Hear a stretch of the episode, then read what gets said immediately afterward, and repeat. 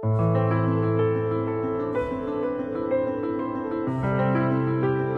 跟你讲哈，那个时候八十年代的诗人满世界跑，你知道吗？就真的是有，比方说你是一个诗人，然后你你从北京到上海，只要你找到上海的写诗的，你说我是谁谁，我写诗，一定会就是当地的诗人管吃管住，然后跟你在一起聊诗，完了你还可以继续往下走。我们去参观那个鹤壁煤矿，然后呢，矿井里上来了一个矿工，满脸都是黑的啊，然后只有眼白是白的，牙是白的。我就去跟他握手的时候，人家下意识的把手缩回去了，因为他他的手是黑的，你知道吗？他这个动作其实深深的就是让我那种难过。我就想我在他的眼中是什么样的人，以至于他。没有跟我伸出手来握手。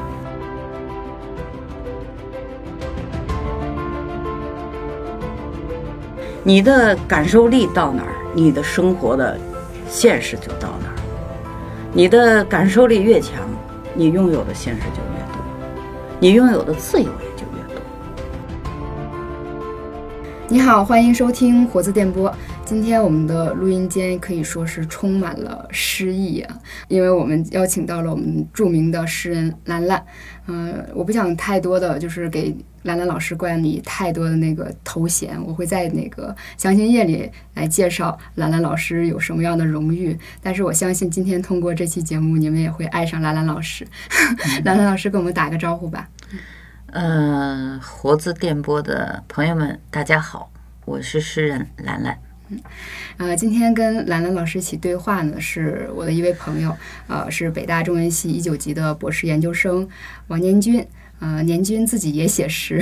然后跟我们大家打一个招呼吧。嗯，火字电波的朋友们，大家好，我是王年军。嗯，年军，我记得就是之前请你选择一些诗人的时候啊，你就执意就是要选择兰兰老师，能跟我们讲一下，就是你都读过他的一些什么作品，然后有这样的冲动要找兰兰老师来聊吗？嗯。其实这个也是有一个机缘，就是之前兰兰老师的作品，我在大学本科也就大概七八年前就已经读过了，大多数的吧。但是大概是一两周之前有一次那个机会，是正好是在胡子老师去世之后的这个我们在北京的一个场合见到了兰兰老师，一下子有一种突然在脑海中激活了之前很多。嗯，阅读的印象，所以我觉得，嗯，有有很多东西还可以在接下来的时间里继续跟他聊。然后正好在这个时候，你这边嗯给提供了一个很好的机会，我就觉得是嗯可以跟兰兰老师更深入的进行一些交流，这样子。嗯，因为我之前就是读诗比较少哈，但是我在没来活字之前，就是一股自来水，在那个豆瓣时间上看到了醒来。北岛和朋友们的诗歌课这个课程，然后听到这个专栏的时候，就听到兰兰老师在里面讲啊，周梦蝶、蔡其娇，还有雅娴这些诗人，然后我就非常迷恋您的这个讲述和声音。然后这门课程里的那个主讲介绍说您哈，说兰兰的是这个风格真切、鲜润、具体。啊，还有一个锋利，然后我不知道年军就是会这么评价兰兰老师吗？你就是觉得他是一个怎样的诗人？嗯，对，我觉得这个评价是相对准确的。嗯嗯，我在豆瓣网站上也看到一些评论，虽然可能是一些普通的读者网友哈，他们比如说有人说兰兰老师综合了里尔克和茨维塔耶娃，还有甚至是包括阿赫玛托瓦这样的俄罗斯诗人。所以，当他说到，比如说像这个茨维塔瓦的时候，那么可能就对应到你刚才提到这个尖锐这个词，嗯，他在身上的这种东西啊，有很多，其实我们可以在他本身的这个所喜爱的诗人的身上，也能够寻找到一些相似的痕迹。我觉得今天逮着这个机会，你应该多 多跟兰兰老师交流啊。就是我之前准备的一些问题，然后可以咨询一下兰兰老师的看法。嗯，首先呢，是我自己本身，我们在目前做一个青年的。写作者来说，就是很感兴趣。兰兰老师本身在年轻的时候的写作经历，尤其是在大学毕业前后，当时的社会的状况，当时的社会的总体的诗歌的接受的情况是怎么样的？请您谈一下。嗯，我觉得那个时代就是八十年代中后期，呃，整个国家处在一个就是改革开放。然后大量的就是国外的一些呃社科类的书籍、文学的书籍，大量的翻译过来。然后我们在学校呢，也呈现出一种文化上的活力。然后不管是老师还是学生，都怎么说呢？就是从文革结束以后的那种压抑的状态中，突然就呃迸发出一种更自由的这样的一个思维的一个模式吧。在这种情况下呢，我在大学里呢，基本上就经历了那个当时诗坛的八六大展啊，当时就是深圳青年报。呃，许金亚、王小妮他们做的一些那个，据说网络了很多，呃，各个大学的诗社的啊这些年轻诗人做的一次集体的亮相和展览。同时呢，那个我们还看到了北大编的那个《未名湖诗集》上下卷，老木编的，当时对我们在学校的这年轻诗人是非常非常大的震动，可能比那个还要早一点儿，我们就已经读到你像北岛啊。多多呀，顾城啊，就是他们的诗，啊，那对于我在一个小县城里，呃，出来的这样的一个年轻学生，以前读的都是革命诗歌、小劲装诗歌，然后突然发现，哎，有人这样写诗，包括后来我自己又读到的这个泰戈尔的诗，我突然觉得这个可以自由的使用语言。表达自己的感受是一个多么快乐的事情，所以整个的这个社会背景，包括学校的这个氛围，国家的这个大的文化氛围，都促使那个时候的年轻诗人，呃，有了更多的就是探索诗歌各种形式的这种可能。那个时代还是挺令人怀念的。我就记得学校里只要有诗歌朗诵会，那礼堂里绝对是站满了人。那个门外窗户上都是人，就不光在北大是这样，几乎在所有的高校里都是这样。嗯，诗人是当时真正的明星，是可以这么说。是不是明星？嗯，我觉得这不好说。但是，嗯，你是个写诗的，然后至少在中文系，大家都对你另眼相看。觉得中文系里要是没有没有诗人的话，这个中文系好像 就不成为中文系，就是这种感觉。虽然我们现在去中文系，常常有一种说法，说我们中文系不会教你成为作家，这会说的第一句话。那我就想问兰兰老师，就是因为那个时候，呃，您提到也是说有文学社或者这样，但我们脑海里想到的就是那个时候的那个文学社，好像肯定不会等同于现在学校里的那种，呃，有点像学生会呀，或者是文学社的这个状态。就您能就稍微跟我们讲讲那时候的呃大学里的那个文学社是一个什么样的？我们想象是一个比较蓬勃的啊，可能我们聊天就出口的都要注意自己的措辞，是这样有这种自觉性的这种组织吗？嗯，我们好像没有什么一要注意措辞，那那是一个挺可怕的事情。对 我们那时候特别自由，然后大家都觉得呃在一起聊诗歌。拿出自己的诗来，然后朋友们在一起，同学在一起念，是一个特别快乐的事情。没有觉得它是一个要很谨小慎微的，没有。呃，而且经常会有一些大诗人会到我们学校来和我们一块儿啊，就是他们也读诗，然后我们也特别希望能得到这些比我们年长的诗人的一些指导吧。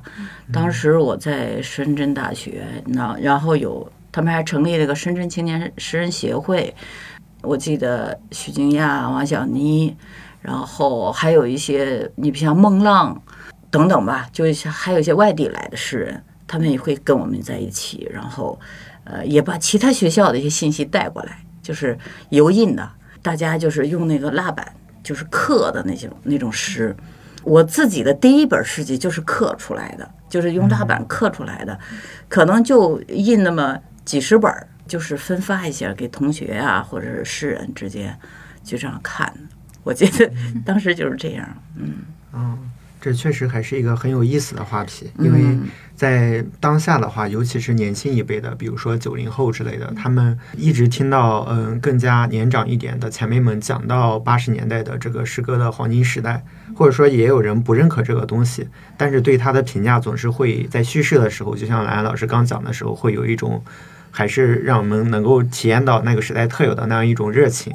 其实我比较好奇的是，您刚提到的这个，比如说当时您生活和呃学习的地方，怎么就遇到的那样一些嗯限量版发行的，或者说而且是用这种自己油印下来的这种小册子，然后是怎么遇到这些作品的呢？比如说像那个老木的作品，它我记得它是其实就是一个叫做嗯五四文学社的一个编的一个社刊，那么它是怎么就是跟全国的这一个诗歌网络产生了这样一种流通的？我跟你讲哈，那个时候八十年代的诗人满世界跑，你知道吗？就真的是有，比方说你是一个诗人，然后你你从北京到上海，只要你找到上海的写诗的，完了你说我是谁谁，我写诗，一定会就是当地的诗人管吃管住，然后跟你在一起聊诗，完了你还可以继续往下走，然后就是这个这儿的朋友哈介绍你，哎，说成都哪儿哪儿哪儿那那儿有我一帮写诗的哥们儿，你去吧，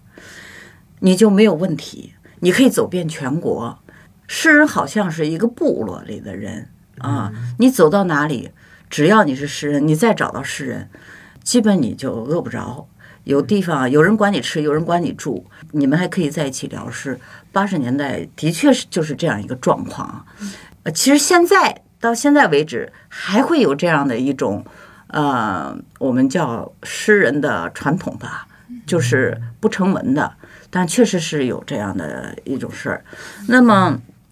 这些诗人到处走的诗人，寻找诗歌同志的诗人，他们就会把各种各样的这种诗集呀、啊，包括你像这个老木编的这个新新诗潮的这些诗集，带到祖国各地去。所以说，我记得我们那个时候也可能是这个孟浪他们带过来的，呃，也可能是呃许金亚或者是这个王小妮老师他们带过来的，呃，我已经忘了是谁带过来的。总之，我们当时我记得我都买了好几套，分送给我身边的一些朋友。我觉得那些诗当时对我来讲是的确对我有很大很大影响吧。就是这些诗人没有随身携带行李箱，但是都带着自己的诗集来。嗯，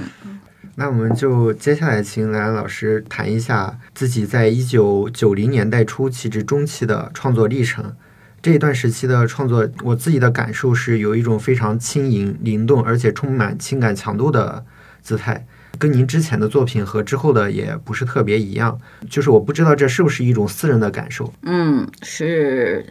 九十年代，呃，我正好大学毕业开始工作，然后在我上大学之前呢，我一直在河南的一个县城，然后呢，我的同学都是农村的。我其实我觉得我我一直觉得我是个大自然的孩子，我从小生长在这个渤海湾的一个小村庄，后来跟着父母又到了玉溪伏牛山的一个农业的丘陵的这样的一个县城，呃，跟我最接近的就是大自然，就是那些乡村生活。那么我上了大学，然后进了这个城市，然后读完书之后呢。我又回到了城市，可是因为离家近了，离父母近，我经常回去。那么，我就突然觉得我和这个土地有一种特别深、特别深的情感，而且我工作之后也有一些私人情感的原因。当然，我不会告诉你们啊，这是我的秘密啊。对，呃，它就会激发出，就是用爱来激发出爱。你会因为爱某个人，然后你会爱上这个世界，啊，所以那段时期我写了大量的这种，呃，这一类的诗，情感就你说的，我自己也觉得情感非常的饱满，然后你会觉得你愿意把整个心身拿出来给这个世界，因为你在爱，所以说就是。就是那一段，就你说的啊，那段的诗里边充满了这种，呃，和大自然和万物有关的这些事物。嗯，对，我在您后来的一些创作谈中，好像也看到了您本身有很多诗歌观念，或者说对诗歌的这种理解，都是跟您讲的，就是说跟一个诗人需要跟万物之间产生这样一种联系。嗯，所以在那一段的作品之中，确实也读到了非常强烈的这样的感受。那么，嗯，在之后的创作过程中，您是怎么产生的一些嗯相关的发展和蜕变的呢？您指的是什么？往什么方向的蜕变呢？比如说，在两千年之后，嗯，我不知道具体的时间点是不是很准确哈。就是说，您可能后来的有一些作品，比如说有一些像自波德莱尔以来，嗯比如说啊，你特别呃敏锐，你注意到了这首诗，这首诗是一个分界线。嗯、我觉得你你真的是一个特别好的就是研究者啊。呃，为什么呢？我可以回答你，呃，因为我生了孩子，因为我有了女儿啊。那么我女儿是一九九七年出生的，在女儿没有出生之前，就是我作为个人的生活，我是不太关心那个周围是怎么样的，我完全沉浸在个人的那种感受和想象，然后更多的是那种浪漫主义的，然后背景是一个永恒的这样的对诗歌的这种感受力当中。呃，那时候写的就是大量的，你看到了啊，就我们前面讲的有有自然的物象，自然它是一个永恒的东西，你不管一年四季是怎么变换，来年还会再循环，是吧？你觉得它是永恒的，那么你处在的那个感情当中，你也会觉得它是永恒的。所以说，真实的生活好像跟你没有关系，菜市场啊，什么经济呀、呃，你的工资啊什么的，我那时候从来不考虑，我连我自己每个月多少钱我都不知道啊。尽管我那时候也是租的房子住，可是没有觉得很苦啊，没有这种感觉。但是我有了孩子之后，突然我发现，那个永恒的大自然的背景就是褪去了。我要面临的是什么呢？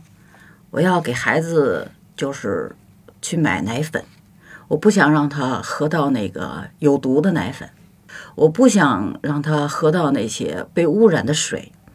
然后我特别担心这个空气的这个污染会对孩子造成伤害。这一切突然把我从一个浪漫主义的那个世界拉回来了，那个天国离我远了。那么我就处在一个每天，呃，楼下都是那些杂乱的街道。你买菜，你害怕里边有农药，因为你你你那么小的孩子，我是个双胞胎，然后我这样的一个妈妈，我就每天就是精神高度的这个紧张和焦虑。然后这么小的孩子，你要用全部的心神去保护他。那个时候，我就突然发现，这才是我真正的就是每日的生活，是我要面对的一个现实。所以我的诗歌就开始变了，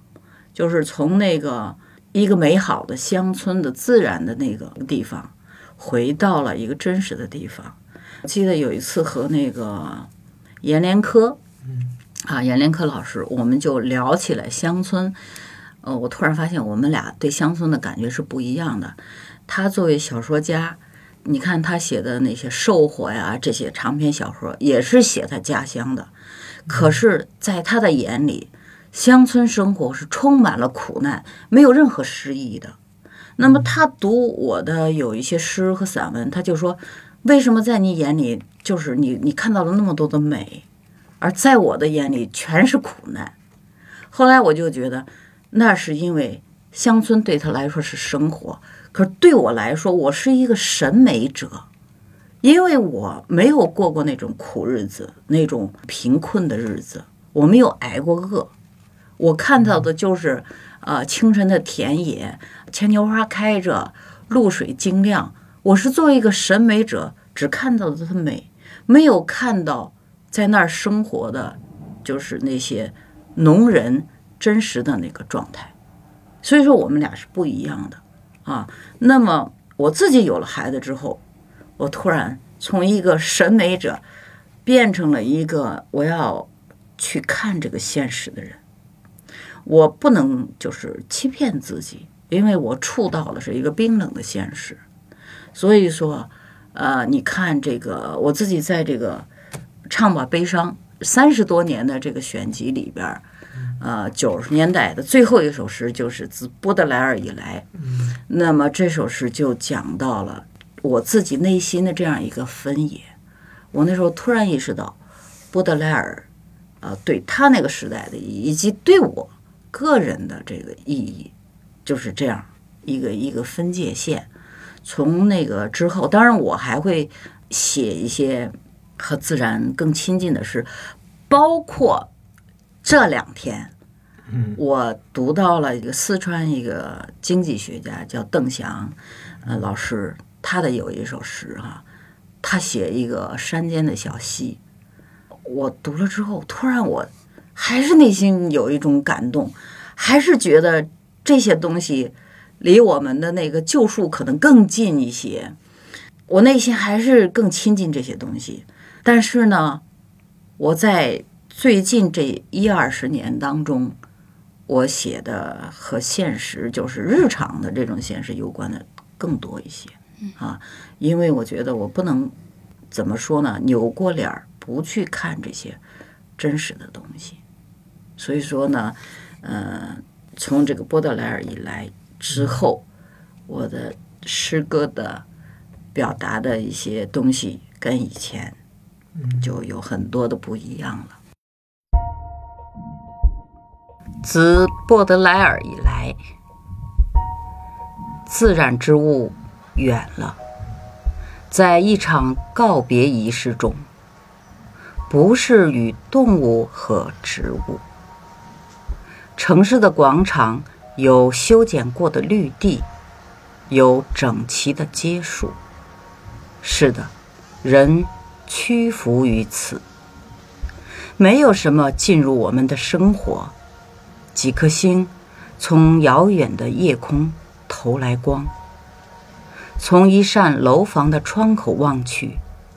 已是过去式。我们不再走出自己的手，不再走出皮肤和眼睛。花香和杂草丛，他们从未有过。每一个定律都令我恐惧，但我感到它，这是值得的。我活着，双手紧紧抓住谷子的呼吸，在风中。就讲到这儿，其实我看到那个年均选的那些诗哈，就是因为我就没有一个放在一个脉络里面去看，但是我在这里面忽然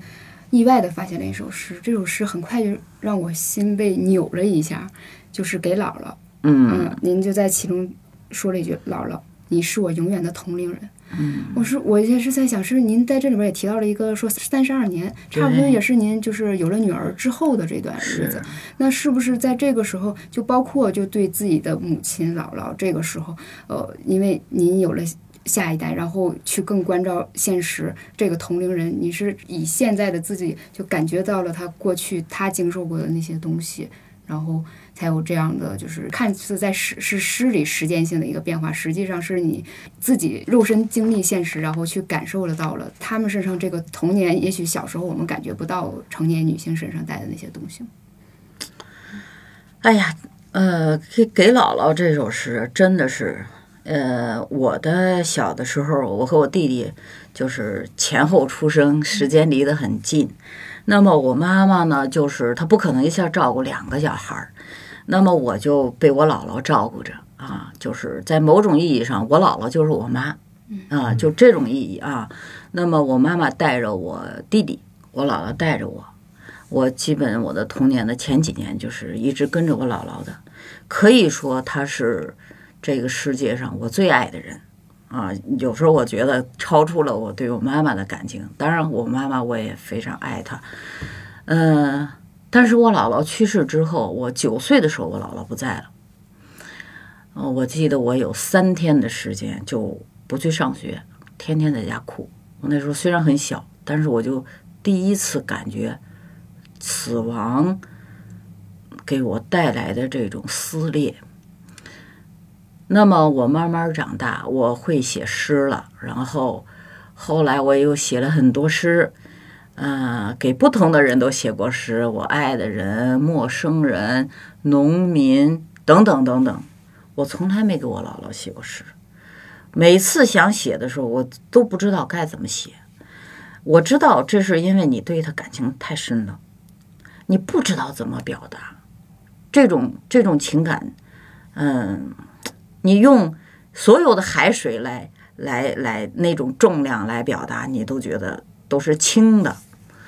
那么一直到他去世了三十二年，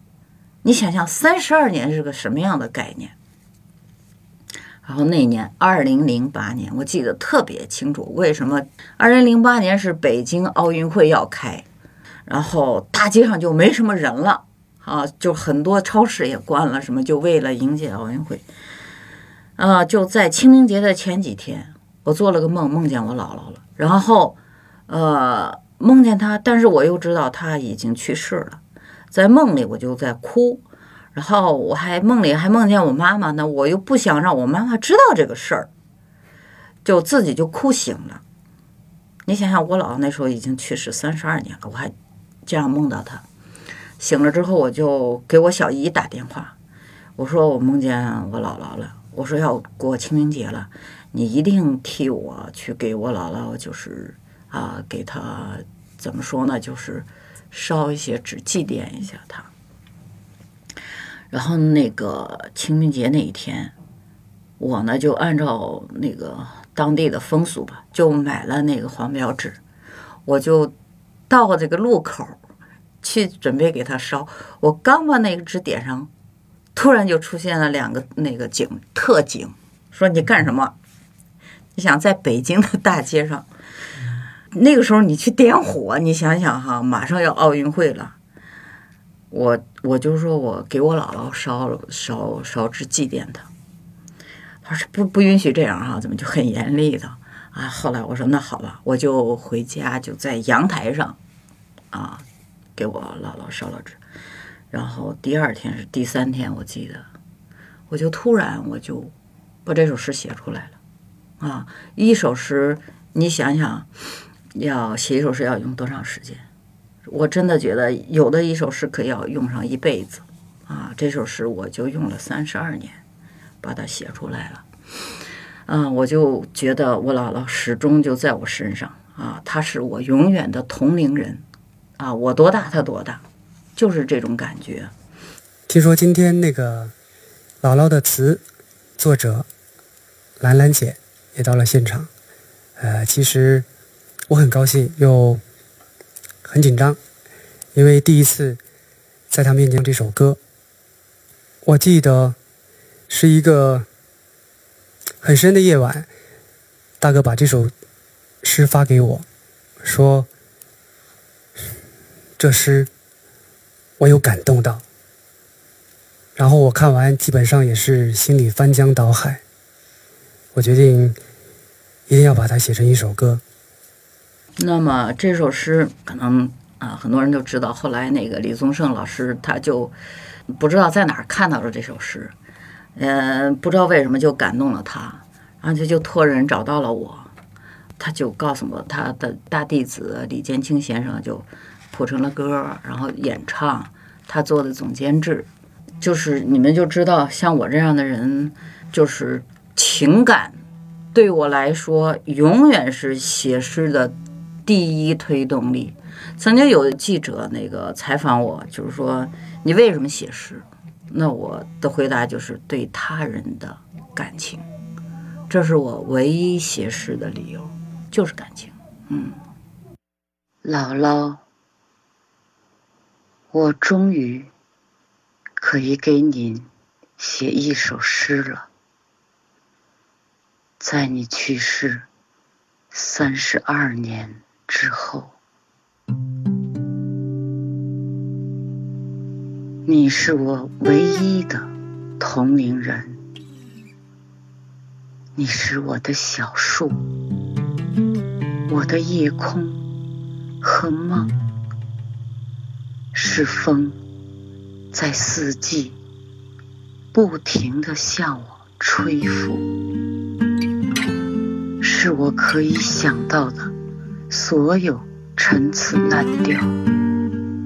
也是他绝对的敌人。这三十二年，你在我身体里走路、咳嗽、歇息，直到今天和明天所有的日子。姥姥，你是我永远的同龄人。听我这么说，你就会微笑着坐在葫芦架下，盘起那条我整过整整一生的瘸腿。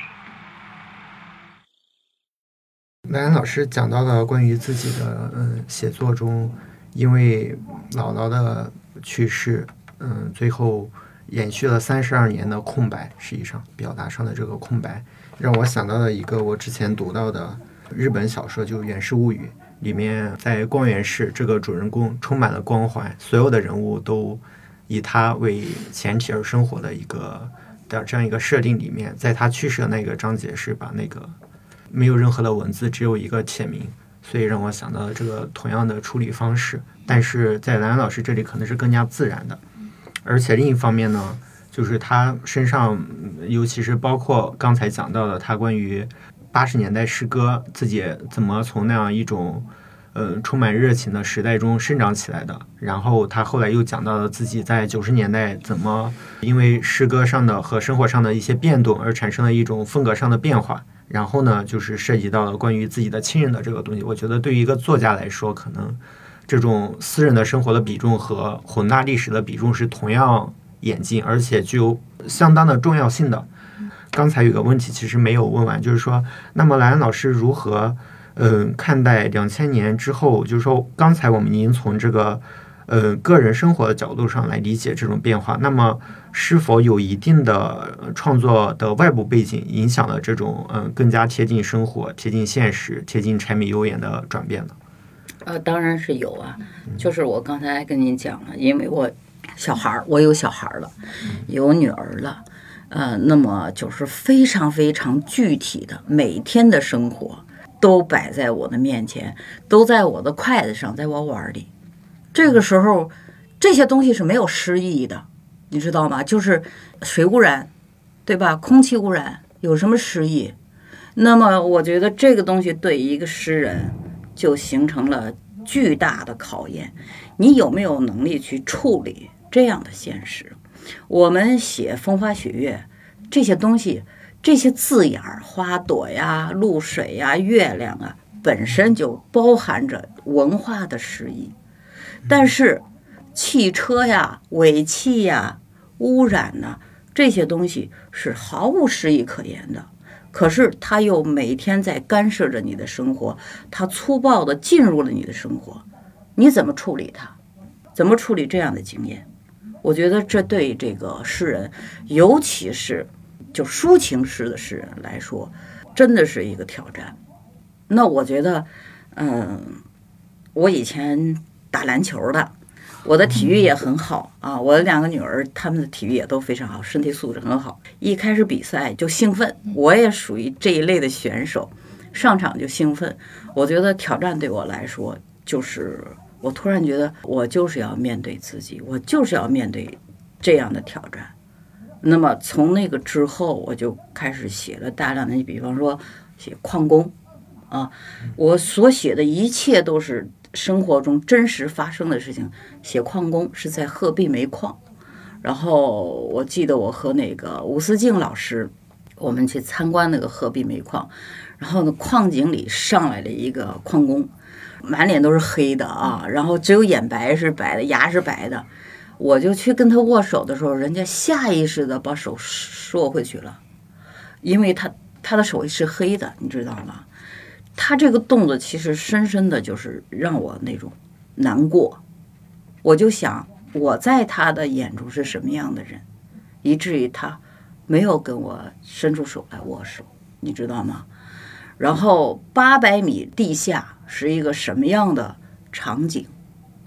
我们每天都离不了电，现在就是所有的手机、电脑等等。我们是离不开电的。我们用这些东西，我们没没有人想到他们是什么样的。那几年有频繁的发生矿难，我就觉得这些人的生活跟你没关系吗？我就觉得没有关系吗？每天早上我们起来吃饭的时候，那些粮食、那些农民跟你没有关系吗？我家的很多的亲戚都是农民，都在农村。我就觉得，如果一个诗人的想象力，就是你没有抵达到真正的和你生活有关的那个地方，他只在你的书桌前，我觉得也是很可怜的一个事儿。所以说我从那个时候起，就是呃写了大量这一类的诗，像韦斯路啊，像这个矿工等等吧，这类的诗，包括那个在石漫滩水库真实这样的一首诗，那个石漫滩水库垮坝事件，七五八七五年八月份板桥水库垮坝，这是在国际上被评为二十世纪十大人类科技灾难的第一位，就是我们的这个板桥水库垮坝，石漫滩水库啊，它排在这个切尔诺贝利核泄漏之前，就是死亡的人数。可是，在中国有几个人知道这个事儿啊？二零一一年秋天，我去那里开会，我突然知道了，原来就是在这个地方发生的，在那个水库大坝上。当地人给我讲，我就突然想起我小的时候，我爸爸是驻军嘛，部队，他们到这里去抗洪救灾，然后就听我爸爸讲，淹死了多少人，那片树林上爬的都是蛇。很多尸体在那儿被树林挡住了，被就洪水里边被树林挡住了。现在那片树林长得绿油油的，无比旺盛，有多少的血肉滋养了这片大地？我就觉得为什么不把它写出来呢？所以我那段写了很多这一类的诗，一些毫无诗意的诗。我觉得我有责任把它写出来，它并不是跟我没有关系的事儿。因为那个七五八事件之后，我整整两年，我吃了两年的发霉的麦子，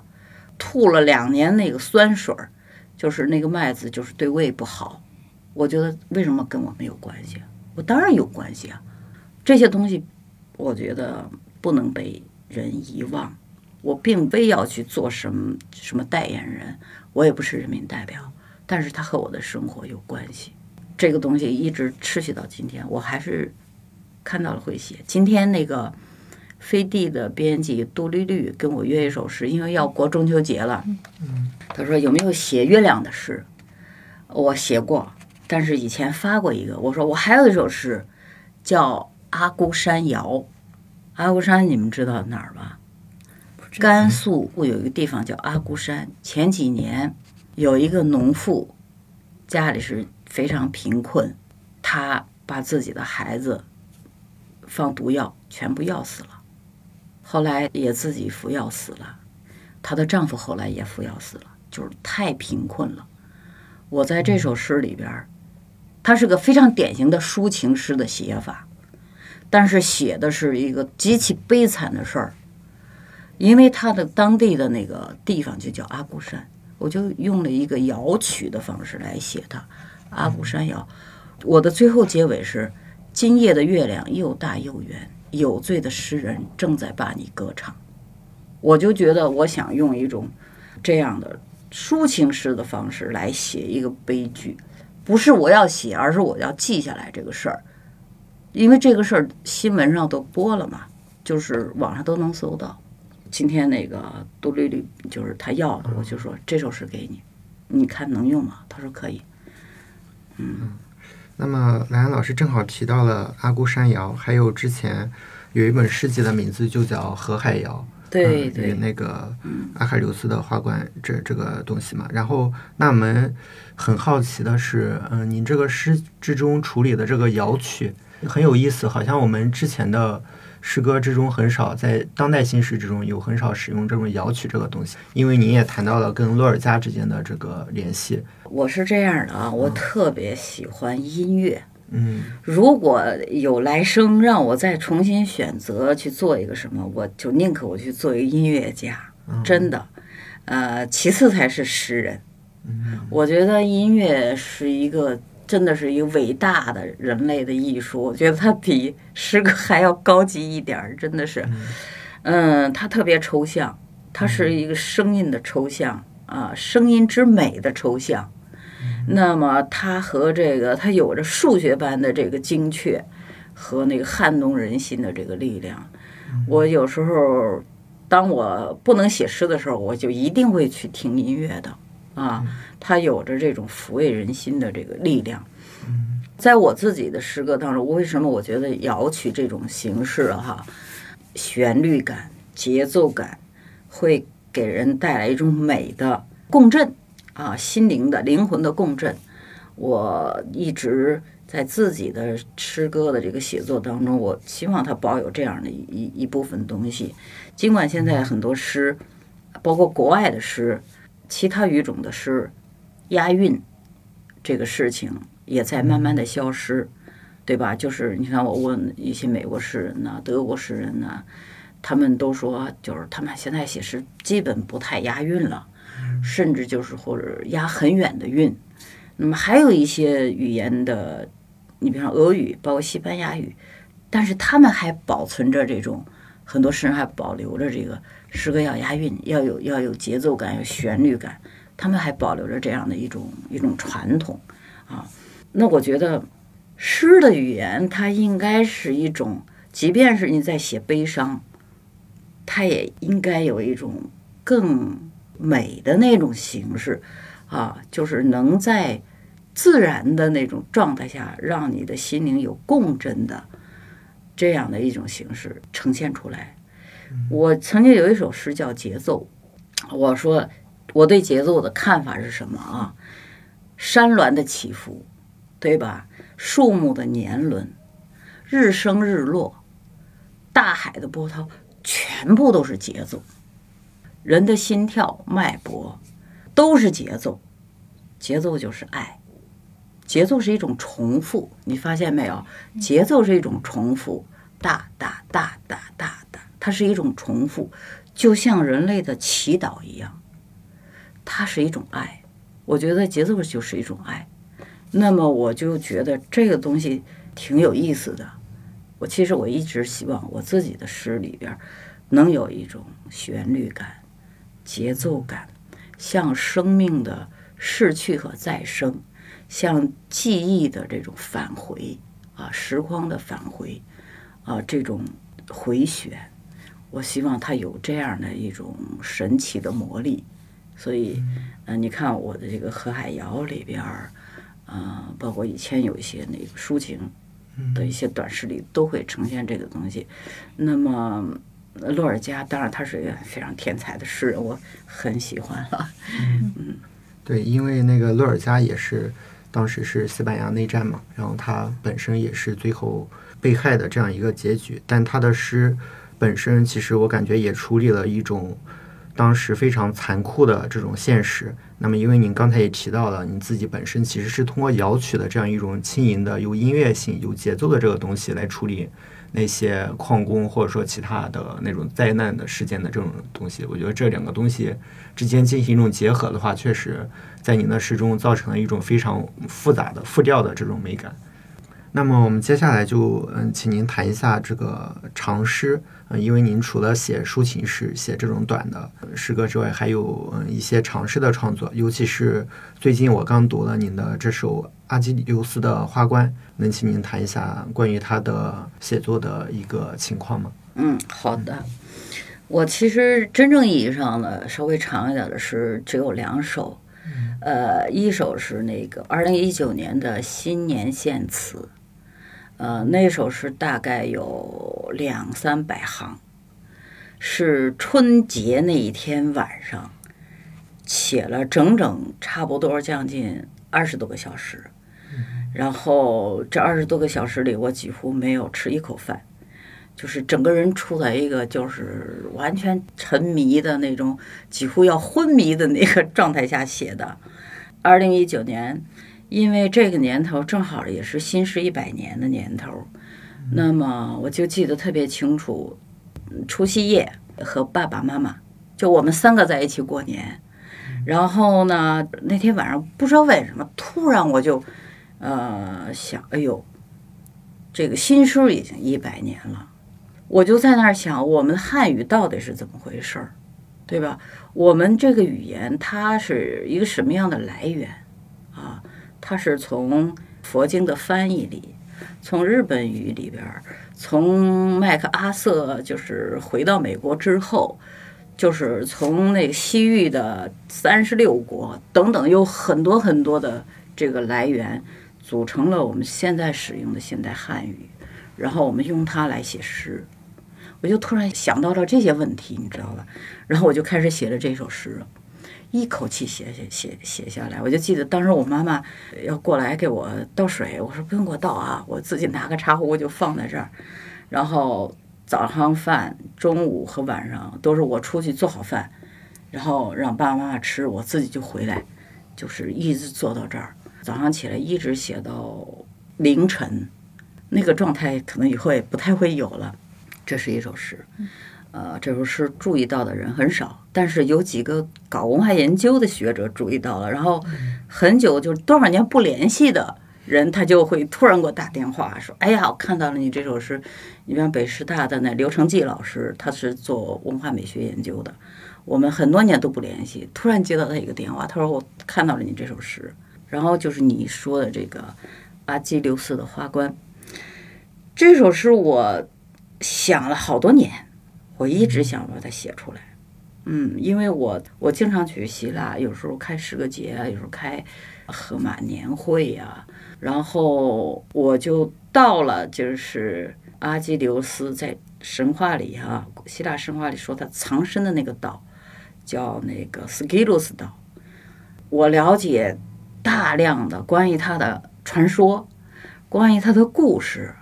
那么。包括有些学者呃研究说她是个女女性啊，从荷马史诗里怎么样找出一些关于她是女性的一些证据啊？比方说她为了有几次这个怒发冲冠要去跟阿伽门农王拼命，都是为了女人。包括这个荷马史诗里边说她在地狱里哭泣，就这样一个希腊第一勇士怎么会趴在那儿哭呢？她怎么会动不动就爱哭？是吧？就说她是个女性等等，那我就在我的这个剧里，就是把她作为一个女性来写的啊。这个剧我基本上沿用的是相对来讲还比较传统的写法。你比方说，我很喜欢那个萨拉凯恩啊这样的这个剧作家，我觉得他是其实是个诗人，但是因为这里边有他必须得有一个叙事的情节。所以我还是比较传统的，用了叙事诗的这种方式来写这个诗句。那么这里边也加入了很多现代的生活的元素。就我我看你的问题里也讲到了，是吧？嗯，对。呃，我是这么想的：所有的历史都是当代史，哪怕它是古希腊的，它也是在写我的当下，我的现实。对，就是里面就是说我印象比较深的，可能原是我没没法复现了。就是说奥德修斯是一个渣男嘛，然后还有其中有一些我们当代的网络用语，比如说套路，嗯，或者说那个九九六之类的，嗯嗯，浪子之类的这个东西，可能是一种在古希腊的原文之中不会有这些概念的。呃，奥德修斯这个人物哈，其实在现代的希腊人看来，他确实也有两面性。因为希腊是一个这个航运非常发达的国家，他们的造船业在全世界都是举足轻重的这个地位。呃，那里很多男人以自己是奥德修斯为荣，他们所有的水手和船长都认为自己是奥德修斯，他是一个足智多谋、能经历风浪的这样的一个英雄。可是呢，他另一方面他又非常狡猾，他撒谎。他不忠实等等，这也是他身上的另外一面。那么在这部诗句里，他其实不是主角。你别看我把他那样写，他事实上我写的不是他。我要真正要说的那个人是宙斯，是那个最高权力者。我要写的是针对的是他，而这个奥德修斯他只是中间的一个角色啊。这是一部。就是一个对威权我要直面它的这样的一部诗句，它不仅仅是关乎到女权，关系到这个女性的尊严、女人的权利，不仅仅是这些，而是呃所有人类啊、人类的文明要面对的这个威权、这个独裁这样的一个主题。其实我想处理的是这样的一个主题。其实在这里我就想到那个海的女儿，您在童话里的世界那个序言里还专门提到了，我就看看着心为之一惊，因为这也是我最喜欢的那个童话的一个作品。就是您在这里面就提到说，小人鱼他真正寻找的不是一个王子，而是事实上去寻找那个灵魂的不朽。呃，我就想到，就前两年，就是有一位母亲就发文，就说自己一定此生不会让那个女儿去读《海的女儿》，因为她觉得这是一个恋爱脑的献祭不自爱的故事。可能就是这些年，呃，人们就认为什么所谓的爱情理想或者是爱情童话，就叫做双向奔赴的爱情。就我觉得这中间有一个巨大的一个偏差，就好像幸福就是现实的满足啊、我可能觉得是一个时代的人，就是饱尝了一些那个生活的这个艰辛以后。就总想抓住一些什么，就是进行一种幸福比拼式的那种心态。但是我又想到，就是故时往日生活也是世道也是艰难的呀。但是为什么这个民间虽然也会流传一些就是世俗的那些呃警句也好啊，就是箴言也好，但是童话的世界就是可以跨越时空，给你留下的是一些真纯的，甚至是有一点悲剧性的东西，但是一定会让你在生活里看到留下一点希望，感觉到纯粹的一些东西。看清童话的人，肯定是对童话有一种那个认知偏差，认为童话只是在描述说王子和公主幸福生活在一起的这种，好像童话是不可实现的、没有延续的、不可推敲的。但是我觉得这个根儿的时候，好像也不是他是否真正读懂了童话，而是他们内心就是有某种机制在拒绝些什么。您觉得，就是作为诗人，就面对读者的时候，会觉得现在这个是一个，就是诗情跟八十年代比是一个减弱的一个时代吗？就我们大家普通人就没有诗心，有一部分人就没有诗心去感受这些东西，他们本身就在抗拒这个童话，抗拒诗。我觉得跟他们这个思考问题的方式有关。嗯有的人他的感受力只能感受到，比方说十公里，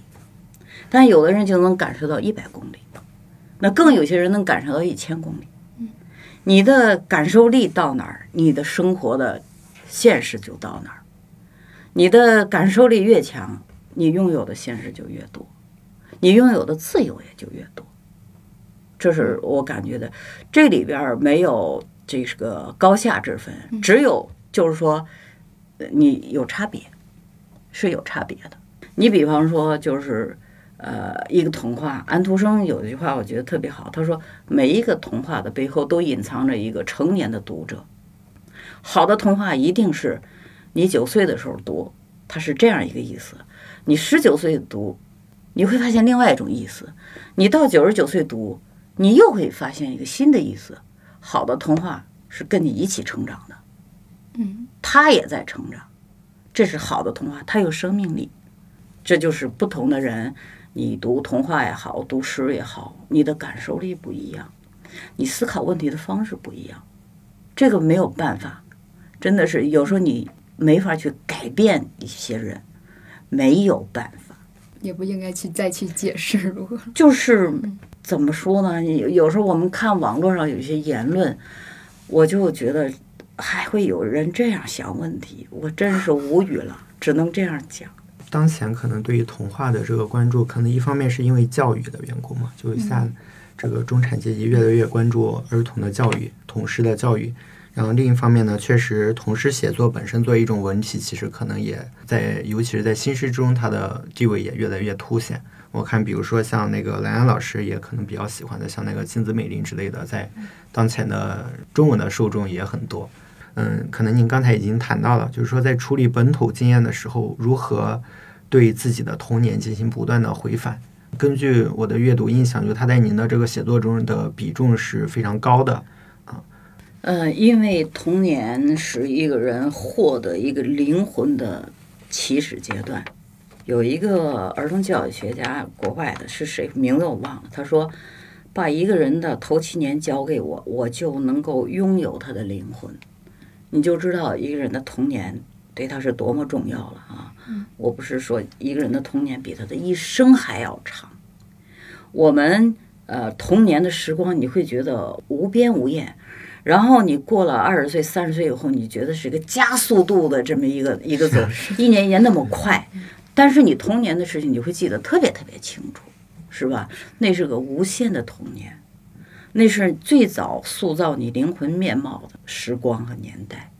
所以说人都有会回去的这样的一个冲动。人所有的悲伤都来源于时间，所有的人类的悲伤都来源于时间。那么，不断的回去，然后去恢复你曾经拥有的那些时光，这是一个古老的冲动啊！所有的文学家也好，哲学家也好，对他们来说都是一个情感的或者是思想的一个冲动。那么对我来说，就是我自己也会写童话。也会写童诗，那么我有一些散文里也会写童年的一些记忆。我觉得其实它是一个审视你是从哪儿来的，自我审视的这样一个途径。那么最重要的，我从哪儿来，我是谁，我从哪儿来就决定了我会是谁。那么这两样又会决定了我要去哪，就是人生的这些最重要的问题，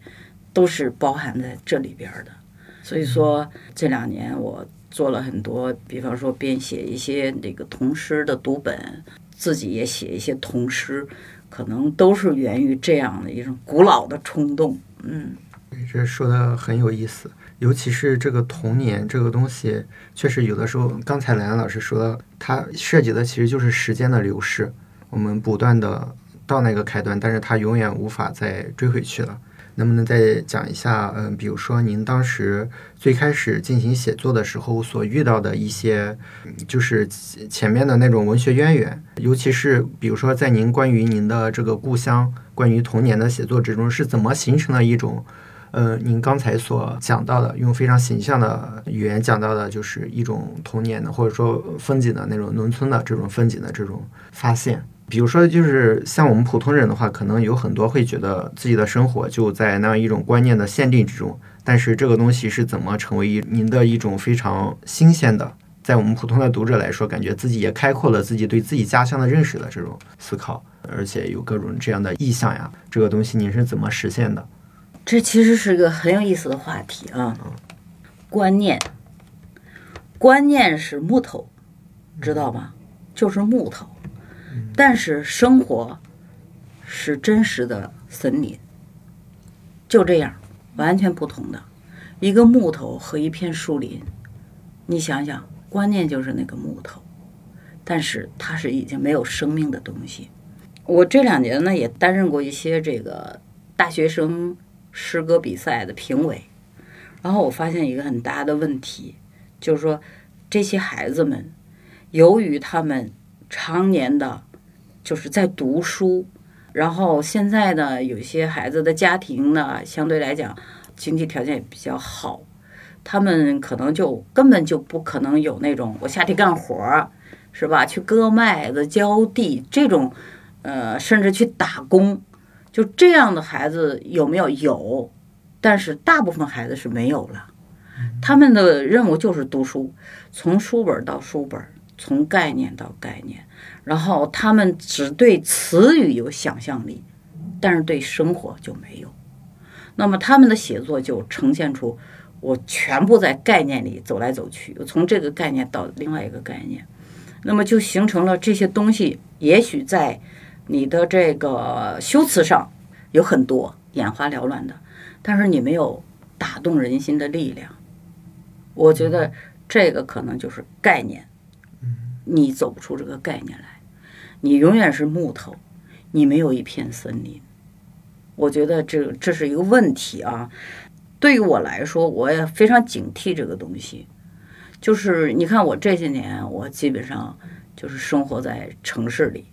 就是早年的那种童年的少年时代的生活经验，你都快消耗尽了，你知道吗？就是说，你不断的在诗里写他们，但事实上你的生活离他很远了。那么，我觉得有时候我说这是不是一个真正的问题呢？后来我觉得有一部分原因，但事实上还是你的感受力在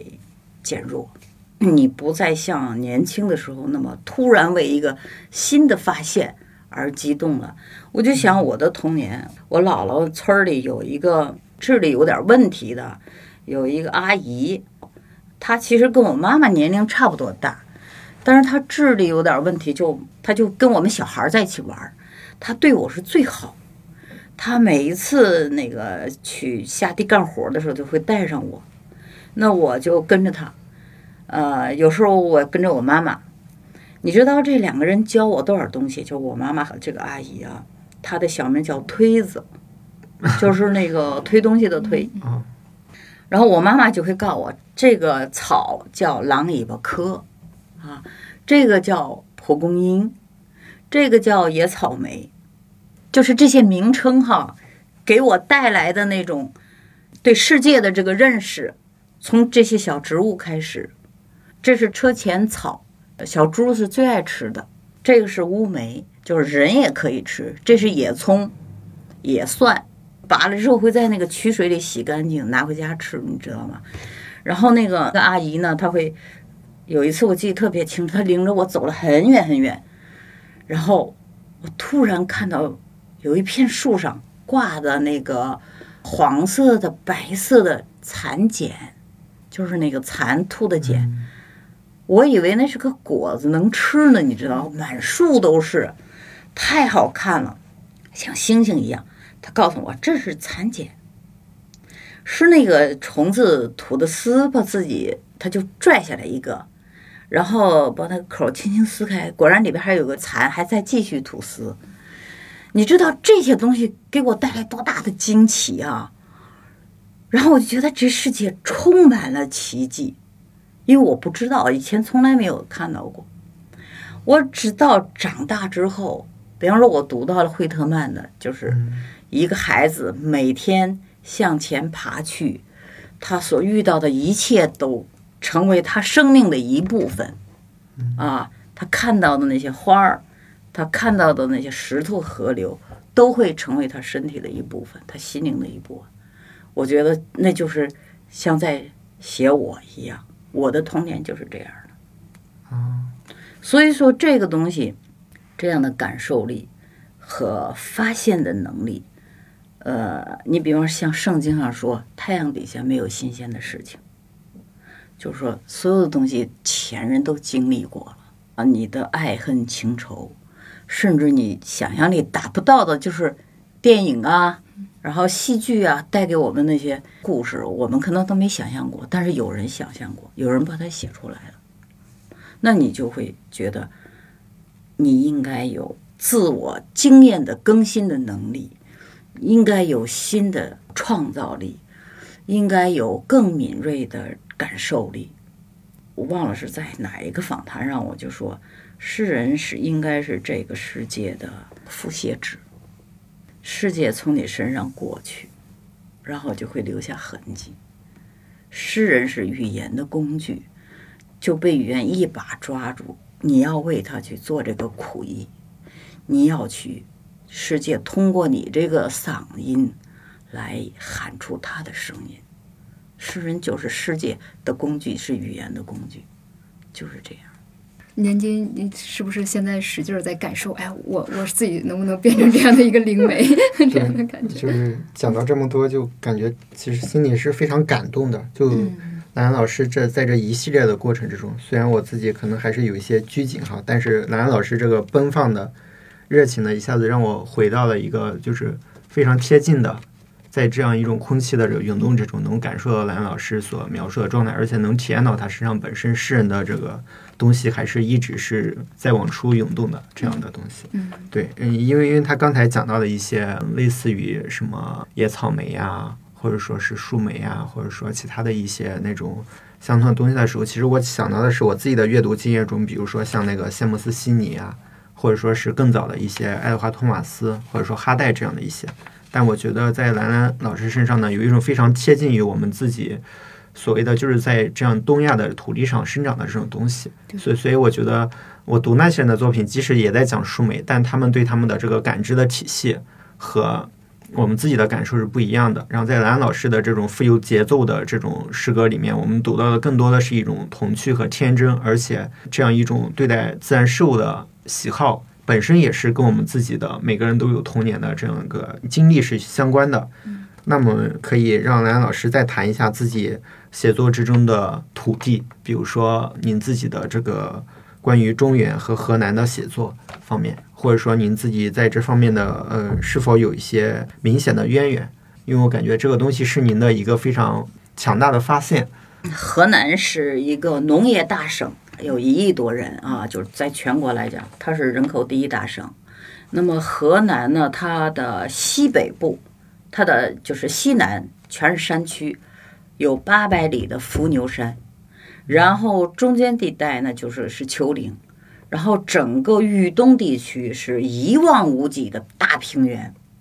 也是全国的产这个小麦的重要的产地。据说它每年小麦的生产有十三个县，它的小麦的产量占全国的是四分之一，是三分之一。你就知道他对国家的粮食安全有着举足轻重的这样的一个地位啊，一个农业的大省。呃，那么我呢是等于在玉溪的山区，也不是山区，它就是丘陵地带，度过了我的这个从六岁开始一直到我上大学，我都是在那儿度过的。我的同学大部分家里都是农民。我会经常跟他们一块儿去割麦子，去捡玉米苗，好多农活我都会干，就愿意跟他们在一起，然后漫山里遍野的乱跑。那我就觉得我对这个神奇的土地，我不知道你们有没有真正的就是到田野里、庄稼地里去看一看哈，你会觉得太神奇了。就这土地里生长出万物，各种各样的果树，各种各样的粮食。各种各样的野花就是养育人类，我觉得没有比大地更神奇的这样的东西了。真的是对土地的这种神圣的这种敬畏之心，我是从小都有的。那民间当然有土地神呢，就是这种道教的一些呃自然神呐、花神、树神等等，就是我们。东方的这个多神教，其实在民间是非常非常盛行的。它确实反映了我们对大自然的这种敬畏之心。那么对我来说，这个东西从小在我的血液里，在我的文化的滋养里都是有的。但我事实上。真正的就是写他们，就是我早年写的都是作为一个审美的一个少女哈，来写她的野花呀，她的树林呐，她的清澈的溪水啊，她的那个山间的清晨，就写这些比较多。可是注意到土地和那里生活的那些农民的生活，真的是在我成年之后了。那么我记得我二十多岁的时候。河南有一个著名的诗人叫苏金散，新文学史上非常重要的一个诗人。冯雪峰编的那个文学大戏里边选了他很多诗。那这样一个，我就认识了这样一个老诗人，他当时就八十多岁了啊。我是一个就是刚大学毕业的小孩儿，然后我就记得我为什么知道他呢？我上初中的时候，我其实已经已经开始发作品了，十三岁，我记得特别清楚。然后我就，呃，很高兴的拿着杂志回家跟我爸说：“我说你看，我的发作品了，就是特别骄傲哈，发表在这武汉的芳草杂志上。”然后我就记得我爸跟我说：“说他当然很高兴。他说，你知道苏金散吗？我就觉得这名字很有意思，很好听啊。我不知道。他说，他是我们河南的大诗人，你什么时候写的像他这样好就行了。”然后我就记住这个人了，你知道吗？后来我经常在报纸上看到，就苏金散的诗，他写的大部分的诗就是我们批评家所谓的乡土诗。但是他那个写法和后来我接触到的这个朦胧诗的那些写法是不一样的。等到我大学毕业了，我分配工作到河南省文联工作的时候，突然发现，我就和这个老师在一个院儿里，然后。就别人就指着他说：“这个他就是苏金三。”然后我真的是怀着敬仰的那个目光看着他。有一天，终于就是我们另外一个时辰就带着我啊去他家，那种忐忑的心啊，就觉得哎，终于见到这样一个老实人了。然后啊，我就去他家，别人都叫他苏老，我也叫他苏老。然后我就跟他聊了很多，我我就跟他说，我我几岁的时候读到你什么什么样的诗，我又几岁的时候又读到你哪首诗，我记得很清。我小的时候记忆力特别好，他就特别高兴，也很惊讶，说啊，你都我哪一年的诗你都能记得起来哈。他就跟我聊了很多，这样呢，我们就成了忘年交。那么到他八十六岁之后，他就常年的在医院里住着。我就经常差不多每每一星期，顶多两个星期，我就会去医院看他。他到最后那个手抖得比较厉害，他就没法写东西，就是他口授，我就帮他记。最后那些年，差不多将近有八九年的时间，他的晚年那些诗几乎都是我整理的。啊，我帮他整理好，然后我就帮他寄出去。比方十月。哪个诗刊，那些诗都是经我手给他整理的。他最有影响的一首《野火与柔情》，这个题目都是我给他加的。当时发出来就轰动了，这个就诗坛很多人就很轰动，说这个八十多岁、快九十岁的老人还能写这样的写爱情诗，你知道吗？他对我影响很大。为什么？我就翻他以前的诗，三十年代的诗、四十年代的诗，写的都是。河南的乡土的生活，他是最早的口语诗，在那个年代就有非常高级的口语诗来写这个农民的生活、乡土的生活。三十年代，你想想，布谷鸟、地层下，这都是巴金给他出的。在那个年代，我就想，这个尽管我是写抒情诗了，可是他是一个。呃，叙述性更强一点，更口语化。他的那个口语拿到当下的我们现在的口语，给现在的口语史来比，一点都不差，非常前卫，非常好，很高级的口语史。我觉得他对我影响很大，并不是说在这个写作的口语这个形式上的影响大，而是他的那个对这片土地的关注，对这片土地的文化的关注，这个东西对我影响很大。所以说，包括他，包括徐玉诺这样两位诗人，我觉得这个是文化血液里的东西啊，始终保持在我身上。那么后来，我记得我就刚才跟你说的，我写了一本诗集，叫《从这里到这里》，大部分的诗都是在写河南，写中原。嗯。用现在年轻人的网络用语来说，就兰兰老师给我们种草了一个诗，一下子在我们心中播下了一个种子。嗯，您说关于种子和种草，还有说河南说这种田园牧播式的这这种文化基因东西，忽然想到最近就是因为也是疫情影响，就好多人就开始琢磨着自己在家种菜，然后大家发现我们骨子里这是农业大国，都是想要自己去试弄，最最终大家都会走向这条道路，要试弄一个园子，然后养一些生命这样。有的时候甚至会觉得，嗯，比如说，嗯，一个农人干农活的那种非常的严谨和踏实的，和那种对待种子的那种非常谨慎的态度，就像诗人对待词语一样。嗯，所以我在兰兰老师身上看到这两个东西统一在一起。是，而且觉得土地是最诚实的。对，你去播种，你到时就会有收获。对，就当每个人去焦虑的时候，我们去看看大地。嗯。特别对，特别对。一颗庄稼是怎么长出来的？从它是一个种子到它变成更多的种子，有收获。我觉得这个过程就像人生一样。我觉得种过地的人，就是可能对生命这些事情体会的会更深。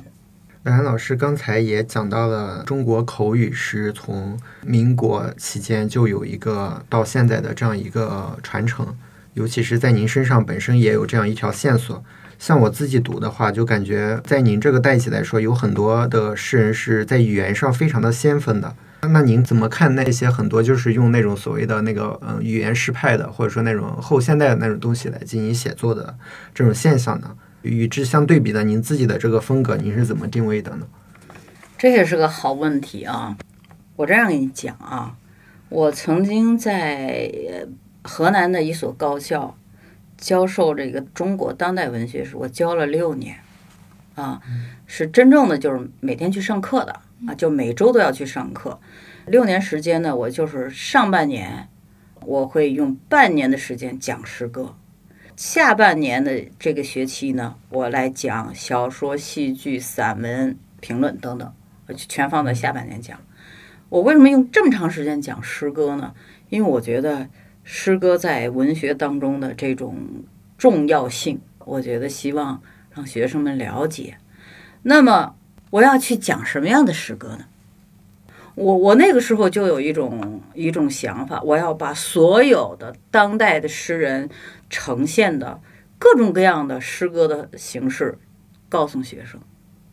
不管是你是口语诗也好，所谓下半身也好，所谓这个垃圾诗派也好，还是学院派、还是民间等等，所有的诗我都会讲，我会挑几个代表性的诗人，告诉学生。我想让他们全面的了解当代汉语的诗歌的一个整个生态是什么样的。在这方面我没有私心，我我我就觉得这个我绝不。只讲我自己喜欢的这一类，我当然有偏爱的，我自己喜欢的某一种，但是我又觉得，我随着阅读的量特别大，我就发现，不同的写作形式都有它特别好的这个表达者，我在这方面没有任何的这个偏见，我这读的越多，我这种偏见越少，我就觉得它其实是对诗歌生态的一个平衡。我们家旁边有一个中关村的森林公园我每天去那儿散步，啊，它有五千亩地，就是我家旁边。那么这个森林公园里有大量的植物，呃，和那个小的沼泽，啊，你会发现各种各样不一样的植物、不一样的花儿、不一样的树木、乔木、灌木都有。正是因为这些差异性，构成了世界的丰富。那么文学的生态也是这样，诗歌界的生态也是这样，口语诗也好，就包括现在的就是你说的语言诗派、后现代的写作，包括废话诗什么等等，我觉得我都能找出来，在这条路上有那么一两个代表诗人，他真的就以他的方式来表达的特别好的，呃，我们不能轻易的就是说我我看不懂，就觉得他是乱写，一定不要这么样。轻易的下这样的一个一个结论，我觉得你轻易下个结论，将来是非常尴尬的，只能显示自己很无知，你知道吗？为什么？这是来自于我自己的一个一个很深的体会。比方说，这史蒂文斯，嗯，美国诗人，我二十多岁的时候读到过他的诗，可能就是西蒙他们翻译的。史蒂文斯的是一个绿皮儿的。哎，我就看了看，有的诗我很喜欢，有的诗我觉得我好像读懂了，但事实上是没有读懂的。过了八年之后，有一次我再翻，哎呦天哪！我突然看到他们有一两首诗，突然觉得，哎呀天哪，这诗写这么好，我以前没有发现。我那个时候我才明白，其实我以前根本就没读懂。我没有读懂，是因为我没有这样的精神的感受的体验，我没有感受到它。那么这是我的原因，并不是作者的原因。我就知道了，我们真的不要轻易的对那些我们没有看懂，或者是我们以为我们看懂了，不要轻易下这样的结论。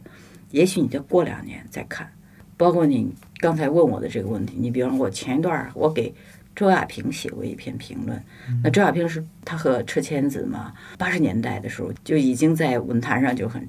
都说他是语言诗派，中国最早的语言诗派。那么也有人说他的诗就看不太懂，是吧？不知道他在说什么。那我觉得他有的诗写的是相当高级的，他也是用这种很口语的方式。但是读的越多，你会发现，他尽管用最直接的，比方说他是零抒情、零想象，不要隐喻，我直接就说，用这种方式。反倒大家不习惯了，就是我们用那种经过这个隐喻、这种培训的，经过这个学院派培训的书面语培训的读者，用我们以往的阅读经验来阅读他的，或者你会觉得是有困难的，甚至是失效的。但这不是说他的诗不好，只是他用着这种形式，而你不习惯而已，或者你没有真正的去阅读他的愿望，这个东西可能没有那么强烈。你比方像寒冬的诗，我觉得寒冬有些就是很口语化的诗，写的也是非常好的。就从这两方面来讲，我觉得口语也好，书面语也好，或者你不同的审美趣味等等，我觉得可能都有他最好的那个表达者。我没有偏见，尤其是你，如果你当一个老师的时候，你更不要有偏见，你更要全面的、综合性的把这些东西告诉你的学生。当然，你自己的写作，嗯，你可以有选择，对吧？你比方我自己，尽管我很欣赏他们那种探索的那种精神，但是这种写法儿可能不适合我。写抒情一类的诗，可能跟我的精神气质更契合。我觉得就是可能就是这样。就这个让我产生了一些嗯困惑，就比如说当前的这个纷繁复杂的各种各样的诗歌流派这么多，而且内部之间的差异其实已经构成了一种某种意义上某种文体的划分，就是在诗歌的这个东西，它有很多复数的不同的诗。而且这个差异呢，可能超出了我们中国古典诗歌这种类似于什么边塞派啊、宫廷诗啊，或者说豪放派、婉约派这样的区分。那么在这样的情况下，新诗嗯一百多年到现在，那么我们将来会继续沿着这样一条各个朝着自己的方向往前推进的样子发展呢？还是您觉得有其他的可能某种主导性的走向呢？啊，天下之事，分久必合，合久必分。真的，我觉得人类啊是一个特别有意思的一个物种。他在某一个阶段，他就开始求同，但是又到了一个阶段，他就一定要是求异的。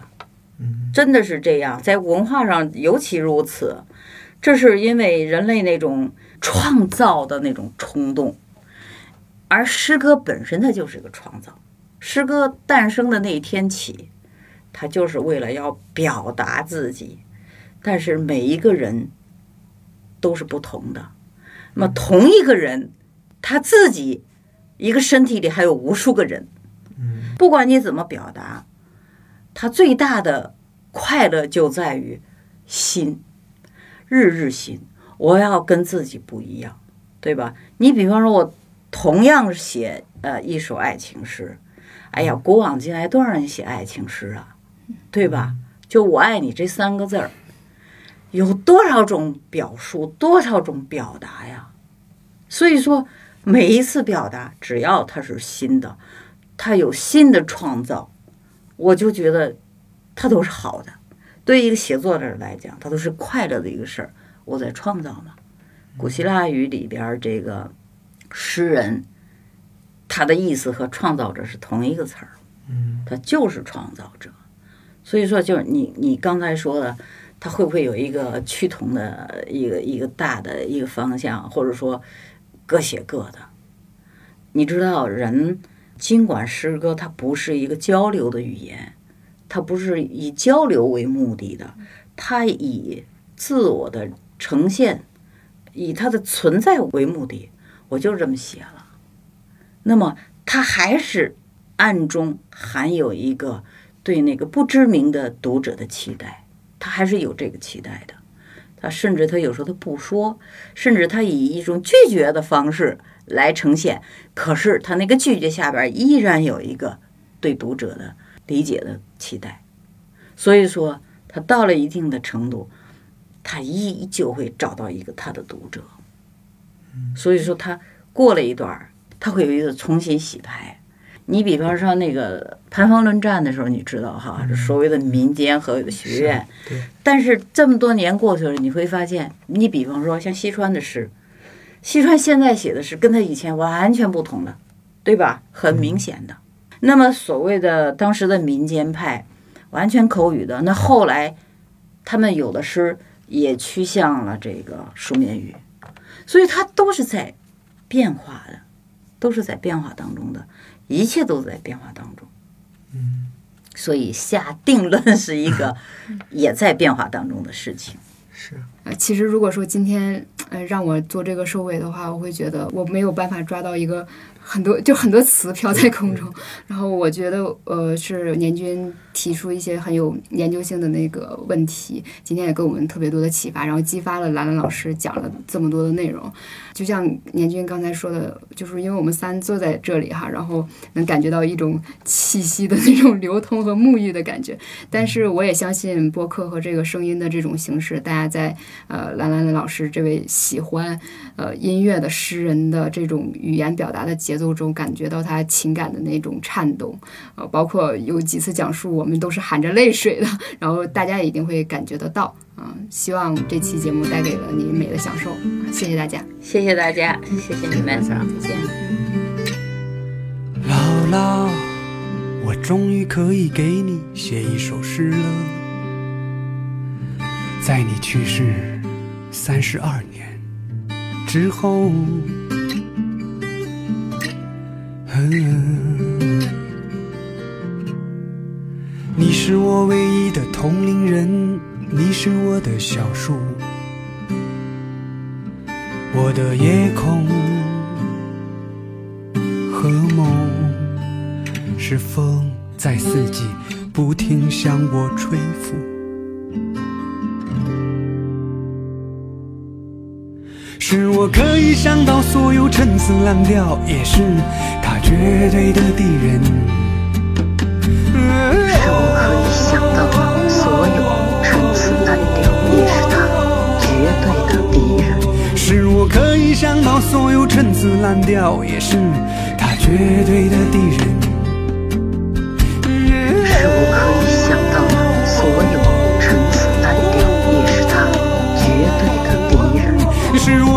我可以想到所有陈词滥调，也是他绝对的敌人。是我可以想到所有陈词滥调，也是他绝对的敌人。是我可以想到所有陈词滥调，也是他绝对的敌人。嗯嗯这三十二年，你在我身体里走路、咳嗽、歇息，直到今天和明天，所有的日子，姥姥，你是我永远的痛